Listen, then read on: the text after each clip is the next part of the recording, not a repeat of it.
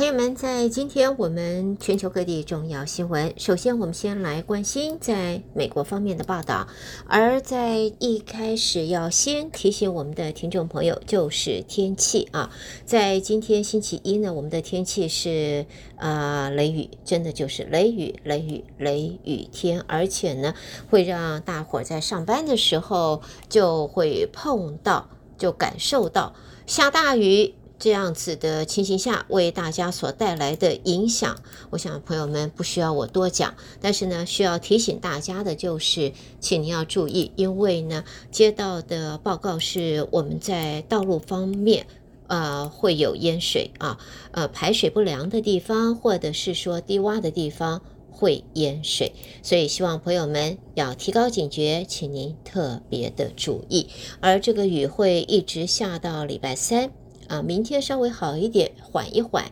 但是继续下啊，并不会停。礼拜三还要再猛一些，到了礼拜四的时候，可能才会有一点喘息的机会。所以先在这提醒我们朋友们，今天的第一个呃新闻就是要提醒大家。多为注意。好，接着我们再来看华盛顿的消息。消息啊，白宫就表示，伊朗支持的好战分子在过去的周末期间，对美军在伊拉克的一个基地展开了攻击。美国对此极其严肃的看待。美国军方说，伊朗支持的好战分子深夜对伊拉克西部阿萨德空军基地发射了多枚弹道飞弹和火箭，造成一名伊拉克人死亡，并且可能有多名美国人伤亡。美国副国家安全顾问范纳则说，这是非常严重的攻击，运用弹道飞弹的军力构成真正的威胁，而美国将会做出回应，以在如此情势之下收吓阻作用，并且会向对。就是对美军持续展开攻击的团体就责。范纳和美国国防部则说，攻击这座基地的大部分飞弹和火箭都遭到防空系统拦截。从去年十月中旬以来，大约两千五百名驻扎在伊拉克、约九十名驻在啊叙利亚的美军已经遭到数十次攻击。这些美军部署在当地，与其他联军共同打击武装激进圣战组织伊斯兰国，包括了在周末的攻击在内。多数攻击事件都是伊拉克伊斯兰反抗运动所为。这个组织是由与伊朗有关的武装组织组成的松散联盟，运用弹道飞弹也代表。过去只用低技术火箭和无人机的攻击作为，现在往上升级了。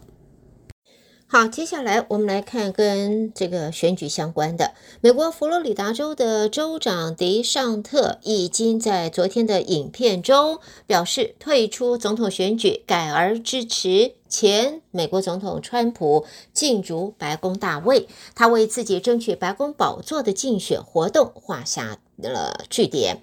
呃，迪尚特在这个影片当中说：“百分之百履行自己的承诺，他引以为傲。他也了解，大部分共和党初选选民都希望给川普一个机会。那么，因为在媒体方面则说，这项出人意表的影片声明，在这个礼拜啊，在 New Hampshire 的共和党初选前夕公布，迪尚特在民调当中的支持度非常的低。”只有个位数。他退选之后，现在海利就成为了现前美国总统川普在共和党内的唯一的劲敌了。而在佛罗里达州的州长迪尚特，在这个。初选中放弃了 New Hampshire 的这个竞选之后呢，他现在目也就是看好的是二零二八年。现在，呃，川普的支持者四年后，那么迪迪尚呢，迪说呢，应该会支持他，所以呢，他把目标现在放在二零二八年再度披马竞选。好，既然谈到了美国这个现在选举啊，我们当然不能够不来关心一下这个重量级在共和党方面重量级的这一个呼声，这个就是前美国总统川普了。而美国共和党的总统参选人呃 Nikki Haley 在日前把焦点集中在川普的心智状态上，为什么呢？主要就是因为这位前总统把他的身份给搞混了。错误的指控，他没有能够阻止二零二一年一月六号国会山庄暴力袭击事件。就在 New Hampshire 州初选即将在短短几天就要登场之际呢，川普在日前在造势场合当中，把 Haley 和当时担任联邦众院议长的 Nancy Pelosi 给搞混了。在谈及因为自己支持者而起的国会袭击事件时，川普是一再提及了竞争对手的名字，而告诉群众，海利主管维安，向他提供了一万名人力，无论是士兵。兵或者国民兵，他们拒绝了啊。那么海莉呢，则是川普在 New Hampshire 州初选的头号劲敌啊。所以 Nikki Haley 就指出，自己当时非但他不掌管国会山庄维安，他连个公职都没有，哪里有士兵或者国民兵？他根本连公职都没有，跟你我一样是平头老百姓啊。所以呢，海莉就在 New Hampshire 的一场集会当中说啊。呃，认为川普搞错了啊！现在五十二岁的海莉也针对川普的言论是呃，在目前呢，呃，对川普的批评是共和党到目前来讲对这位七十七岁的呃，这个这个是非常具有高影响力的挑战者。啊的一个很大的很大的批评，因为呢，海莉说啊，他认为他说这个不能够有另一个需要质疑心智状态是否健全的人啊，这对七十七岁的川普的心智健全度是最为直接的一个挑战。好，朋友们，接下来我们再来看的呢，呃，这个是总统拜登啊，在上个礼拜就再度的扩大了学贷的宽免计划，现在大约可以有四万人免除四十九亿元的欠债。专家形容，白宫的这个举动目的就是在争取年轻选民的支持，要借此提高拜登在今年十一月大选里边的胜算。在现在呢，嗯，新一轮的安排中，民众只要参与收入驱动还款计划 （Income Driven Repayment Plans） 或者是 PSLF，符合资格就可以受就可以享受优惠。预料总数七万三千六百人当中，将近三万人是来自这个 Income Driven 呃 Repayment Plans 的呃这个登记。他们经过持续还款二十年，他们的余额就可以自动豁免，一共计呃大概金额有十七亿元哦。另外还有四万多人是来自就是 PSLF，叫做公共服务贷款减免。这些人在毕业之后，他们担任的像是老师啦、护士啦，或者消防人员或者公务员，而且呢也工作了最少有十年的话。他们可以经由联邦政府的重新评估他的还款的情况，来缩短需要还款的时间。估计免除的学贷大约是三十二亿元。在过去几个月以来，拜登政府已经多次透过不同的方法检讨不同类别年轻人还款情况，而上在上个月就免除了八万人。一共五十亿元的欠债，去年十月同样有十二万五千人受惠，那么撤销贷款总额也达到五十亿元。好，再来我们就看到呢，这是呃邮局啊，朋友们，我们大概昨天是这个星期天啊，所以邮局不工作，所以我们都不知道，可能没有注意。今天要寄信要记得哦，邮票已经上涨了。那个 Forever 叫做 Forever Stamps 永久通用邮票，现在是六毛八一张了啊！从昨天开始实施新的收费标准，那么重量一盎司的邮件和价格都增加，就是呃，就是普通邮件还有啊 Forever Stamp 都是六毛八，而一盎司的国际邮件收费原来是一块五，现在变一块。五毛五，在现在除了普通的邮件之外，各种包裹送递服务的费用也会调整。邮局说呢，正在研究增加其他的服务收费，包括挂号信或者呃汇票的费用、邮政信箱的租金，还有邮寄物品时的保险费用等等。我们好像不久以前还在谈到这个邮局，现在不管是信件还是包裹都 delay，而且送错地方，漂洋过海看不到我们，不晓得看到哪儿去了。这种情形下，他现在还说要涨价了。所以朋友们记得啊，记得现在今天开始涨价啦。啊、以前的 Forever 的这个邮票照样使用，只是新的 Forever 的邮票现在要往上调，而邮局则强调。就算是往上调整价钱，美国的邮费在全球还是属于最低水准的。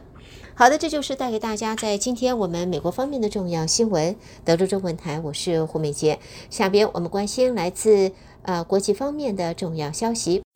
好，在我们的国际新闻，首先先看到呢，这个是安卡拉的报道。外交消息人士在日前说，巴勒斯坦伊斯兰主义组织哈马斯的领袖哈尼亚已经和土耳其外交部长费丹进行会谈，这是双方超过三个月来的第一次正式接触。消息人士说，费丹在土耳其与哈尼亚会晤，而一名消息人士表示，释放哈马斯手中剩余的人质以及尽快实现停火是双方讨论的主要议题。在会面期间，双方也讨论。了增加人道援助以及实现两国方案，以达成永久和平。另外呢，巴勒斯坦伊斯兰激进运动哈马斯则在昨天说，去年十月七号突袭是对抗以色列占领加萨的必要作为，并且在首度以英文以及阿拉伯文为突袭辩护的报告当中承认期间发生过失。哈马斯针对那场突袭发表了十六页的报告，内容则承认由于以色列安全和军事体系迅速崩溃和沿着加萨接壤的边境地区陷入混乱。发生了一些过失。那么这一份文件是哈马斯为去年十月七号突破加沙走廊军事化边界发动突袭的正当性进行辩护，也是首度的以英文和阿拉伯文发表的公开报道。好，再来看到沙乌地阿拉伯的外交部长费瑟在美国有线电视新闻网昨天播出的专访当中，他表示，没有解决巴勒斯坦问题，就不会有与以色列的关系正常化。那么，费瑟的发言是在上个礼拜瑞士达沃斯世界经济论坛场边所录制。费瑟说。缓和加萨冲突和停止平民死亡是沙乌地阿拉伯主要关切的焦点。加萨卫生部则说，自从巴勒斯坦伊斯兰运动组织哈马斯在去年十月七号袭击以色列以来，以色列的攻击已经导致超过两万五千名巴勒斯坦人丧生，六万两千人受伤了。下边我们看到来自柏林的消息，德国经济高度仰赖来自世界各国的专业人才，近来极右排外势力壮大，德国业界则担心将会因此而吓走了外国员工，从而重创德国的开放形象。另外呢，在现在呢，呃，风暴来袭，都柏林的机场已经取消了超过百班的航班。这是爱尔兰的首都都柏林机场的营运公司预测呢，是在昨天受到了风暴肆虐，所以各航空公司都已经取消一百零二个往返都柏林机场的航班。下边看到，就是在这个北韩的消息，北韩外交部长表示，北韩已经准备好迎接俄罗斯总统普京的到访。媒体报道，这是两个独裁国家之间关系深化的最新迹象。传统盟友俄罗斯和北韩最近加强了关系。平壤领导人金正恩去年九月也罕见地出访俄罗斯远东地区会见普丁。西方则指责莫斯科和平壤在俄罗斯入侵乌克兰的战争上共同合作。据悉，北韩已经向盟友俄罗斯运送了数十万枚炮弹，还有武器了。接着看到马尼拉的消息，这是菲律宾海巡队在昨天说，菲律宾的渔民日前十二号在南海黄岩岛附近捕捞海贝时，遭到中国海警的驱赶，并且要求渔民将海贝扔回海里才得以离开。菲律宾海巡队的发言人表示，网络上流传中国海警在黄岩岛骚扰菲律宾渔民的影片，海巡队已经查明影片来源，并且搜集相关的渔民证词了。好，接着我们看。在国际新闻最后看到日本啊，日本自民党内有呃三派阀爆发了政治献金的丑闻，受到党内派阀这个政治献金申报不实的疑云影响，自民党的支持率是急速滑落。在现在呢，媒体则说，代表选民的严峻目光不只聚焦在首相岸田文雄的内阁上，明显的也朝向自民党，而且带来的冲击正在扩大。这次的政治献金申申报不实疑云，已经发展到被检方调查立案的党内三派阀决定解散，引发了自民党内的动荡不安。好的，朋友们，带给大家这是国际方面的新闻。收听的是德州中文台，我是胡美健。美国和国际新闻之后，我们稍微休息一会儿。朋友们，稍后再和我一同关心，带给大家两岸方面的重要报道。中国的报道，第一个先看到，就是在中国云南省昭通市镇雄县塘房镇凉水村和兴、和平两个村民小组在今天早上发生了土石流。在媒体报道，怀疑事故和当地的煤矿开采有关系。官方承认，在此之前曾经接获有关煤矿开采导致附近房屋开裂的投诉。那么，发生在二十二号的清晨五点五十一分，目前知道四十七个人被埋在底下。那么呢，根据调查呢，事发前一个月，村里的山体曾经出现裂缝，村里也有一处煤矿，不知这一次土石流流是否和煤矿的开采有所关联。而在发生了土石流之后呢，中国国家主席习近平也做出了重要指示，要求全力搜救失联人员。副总理张国清已经率工作组到云南指导搜救。根据报道呢，救援人员在现场已经发现了一名被困的人员，而根据中国自然资源部的消息，初步判断被淹埋的房屋现在增加到十九户。国家主席习近平对这次的灾害高度重视，并且也做出重要指示，要求迅速组织救援力量，全力搜救失联人员，尽最大努力减少人员伤亡，并且要加强监督预警，防范发生次生灾害。强调春节临近，寒潮天气影响，自然灾害、交通事故、安全生产事故等易发生，各地区和有关部门要金顶风险隐患，呃。呃，压实各方责任，抓好工作落实，保障民众生命财产的安全。好，接下来我们来看的呢，这是和中国在经济方面看到呢，现在中国地方两会在近期开始接力举行，其中经济成长目标受到关注。各地政府工作报告看来，目前已经公布的目标普遍都设定在百分之五以及以上。中国两会在三月初登场，全国政协会议和全国人大会议将会在三月四号和五号展开。全国两会举行前，各省级两会将会依例先召开。在现在呢，看到呢，经济成长目标在两会接力登场的情形下，看到普遍不会低于百分之五。但是呢，我们也看到呢，在现在中国在呃上个周末发布去年经济成长率是百分之五点二，高于目标设定的百分之五。可是把它换算成美元计价，反倒是比。前年减少了零点五个百分比，这也是一九四四年以来首次的负成长。来自上海的消息分析则指出，主要的原因就是经济成长停滞以及人民币贬值所带来的。报道中说，若是把计算方式改为美元计价，那么则会呈现年减百分之零点五，是一九九四年以来二十九年间首次出现的负成长。主要原因是经济成长停滞和过去一年人民币兑换美元的汇率一年贬值了。四点九个百分比，而中国房地产市场低迷，去年各类型法拍屋挂拍数年增百分之三十六点七，将近八十万间，创有记录以来的新高。但是成交仅仅只有十四点九万间，而四川是拍卖最多的，第二名则是广东。以类型来看，住宅和商业是主流的。法拍屋主要来源是借贷后没有力量偿还的企业或是个人。而在专题曾经报道，这一轮法拍屋数量增多的原因，在于越来越多的民众因为收入难以负担房子的贷款，导致主动或被动的终止偿还房屋贷款。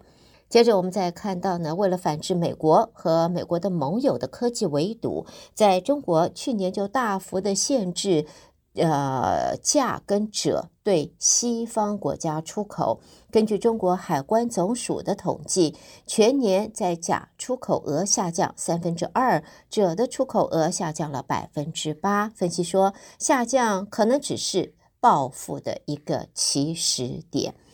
好，下边呢，我们再看到和台湾相关的了。中国大陆商务部先前表示，将进一步的研究采取终止 ECFA 早收清单中农渔等产品关税减让。现在，大陆人民政协在日前的消息则表示，未来包括了槟榔、带鱼，这一共三十四种零关税的。农渔产品有可能都会被取消相关的 ECFA 的关税优惠。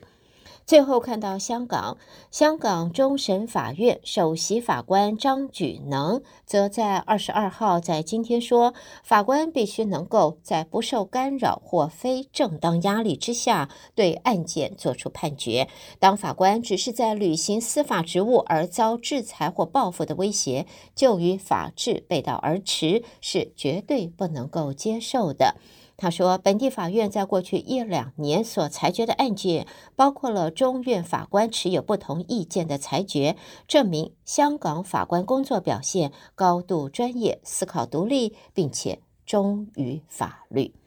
好的，朋友们，这就是带给大家在今天。在中国方面的重要新闻，收听的是德州中文台，我是胡美健。下边焦点转到台湾方面，我们继续一同关心。而今天台湾方面的新闻由我代为播报。我们先看到呢，民进党总统当选人赖清德在今天启动了全台谢票及感恩便当会，第一站他前往高雄，第二站则到屏东向支持者道谢。赖清德说，未来他与副总统萧美琴领导国家会与国际社会继续合作，让台湾国际化。此外，政府未来不仅会支持大企业，也会照顾中小企业，因为中小企业稳定，社会就会稳定。赖清德致辞时也强调，未来他会与民进党立委一同努力，达成三大任务，包括。守护国家、发展经济以及建设屏东。此外，也说谢票行程中遇到小琉球的渔民向他谈及屏东位于台台湾最尾端的问题。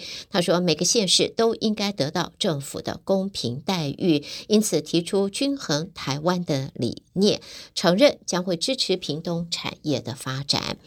另外呢，在现在总统立委选举之后，TikTok 流传多则选务错假影音。中选会也在今天指出，累计一共向 TikTok 举报了一百零五则，选前有十则，选后有九十五则，目前已经下架四十五则，相关案件也正在持续办理。在中选会副主委陈朝建说，基于选举公正以及主要网络平台自身社群准则等认知，而与中选会联系建立相关联系管道。至于特定网络平台社群相关细节部分，中选会不会另外做个案评论或者回应了。而在印度台北协会，则在今天晚上举办了共和纪念日酒会。印度驻台湾代表叶达夫则表示，二零二四年对民主世界是重要的一年，几乎全球一半以上的人口都要举行重大选举。各界近日也见证台湾选举的成就。印度与台湾将因坚持民主价值的承诺而团结一心。叶达夫他表示呢。政权顺利和平的交接，展现出民主韧性及成熟度的高度发展。他恭喜新当选的台湾领袖。也表示，印度在二零二三年担任 G20 主席国期间，承诺以世界一家共享未来的原则，致力推动全球福祉。这个哲学也是印度与台湾例行实践的共同信念。下边呢，我们看到行政院长陈建仁则在今天接见了美国台湾商业协会访问团。陈建仁表示，访问团主席柯立克半年内两度访问台湾，更显示美台商业协会对台湾市场的重视。陈建仁说，台美经贸关系的密切，他期盼美国政府能够解决双重课税的问题，将可以强化台美经贸伙伴关系，也增加产业利基。陈建仁说，过去三年国际局势变化巨大，在台湾人民团结努力下，台湾经济成长率高于世界水平，台湾展现了韧性，也备受世界肯定。那么他说，在而访问团主席科利克则表示，台湾是民主典范，也是美国全球经济战略的关键，此行要持续深化台美经贸关系。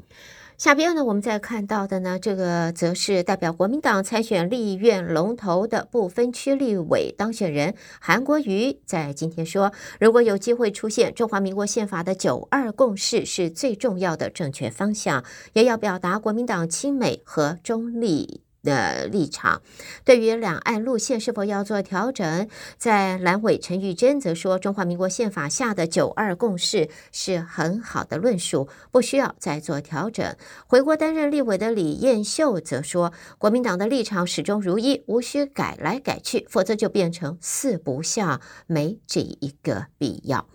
那么，在放年假期间，朋友们都想要出国旅行，而桃园机师工会则在今天正式取得长荣分会的合法罢工权，并扬言将在春节前后发动罢工，引发即将在农历年节出游的旅客和旅行社一片哀嚎。对此，中华民国旅行业品质保障协会特别提醒旅客注意。相关的权益，呼吁交通部居中协调。万一发生罢工，后续航空公司和旅行社和旅客之间的消费争议，到底该怎么处理，得要注意了。好，最后看到青春版《牡丹亭》，二零二三年首演就在国家戏剧院创下极高票房的，呃，还有口碑。之后，两岸和国际都成功的掀起一股复兴昆曲的热潮。二十年后。原班底三月将会在北中南三地巡演。当年最重要的幕后推手作家白先勇说：“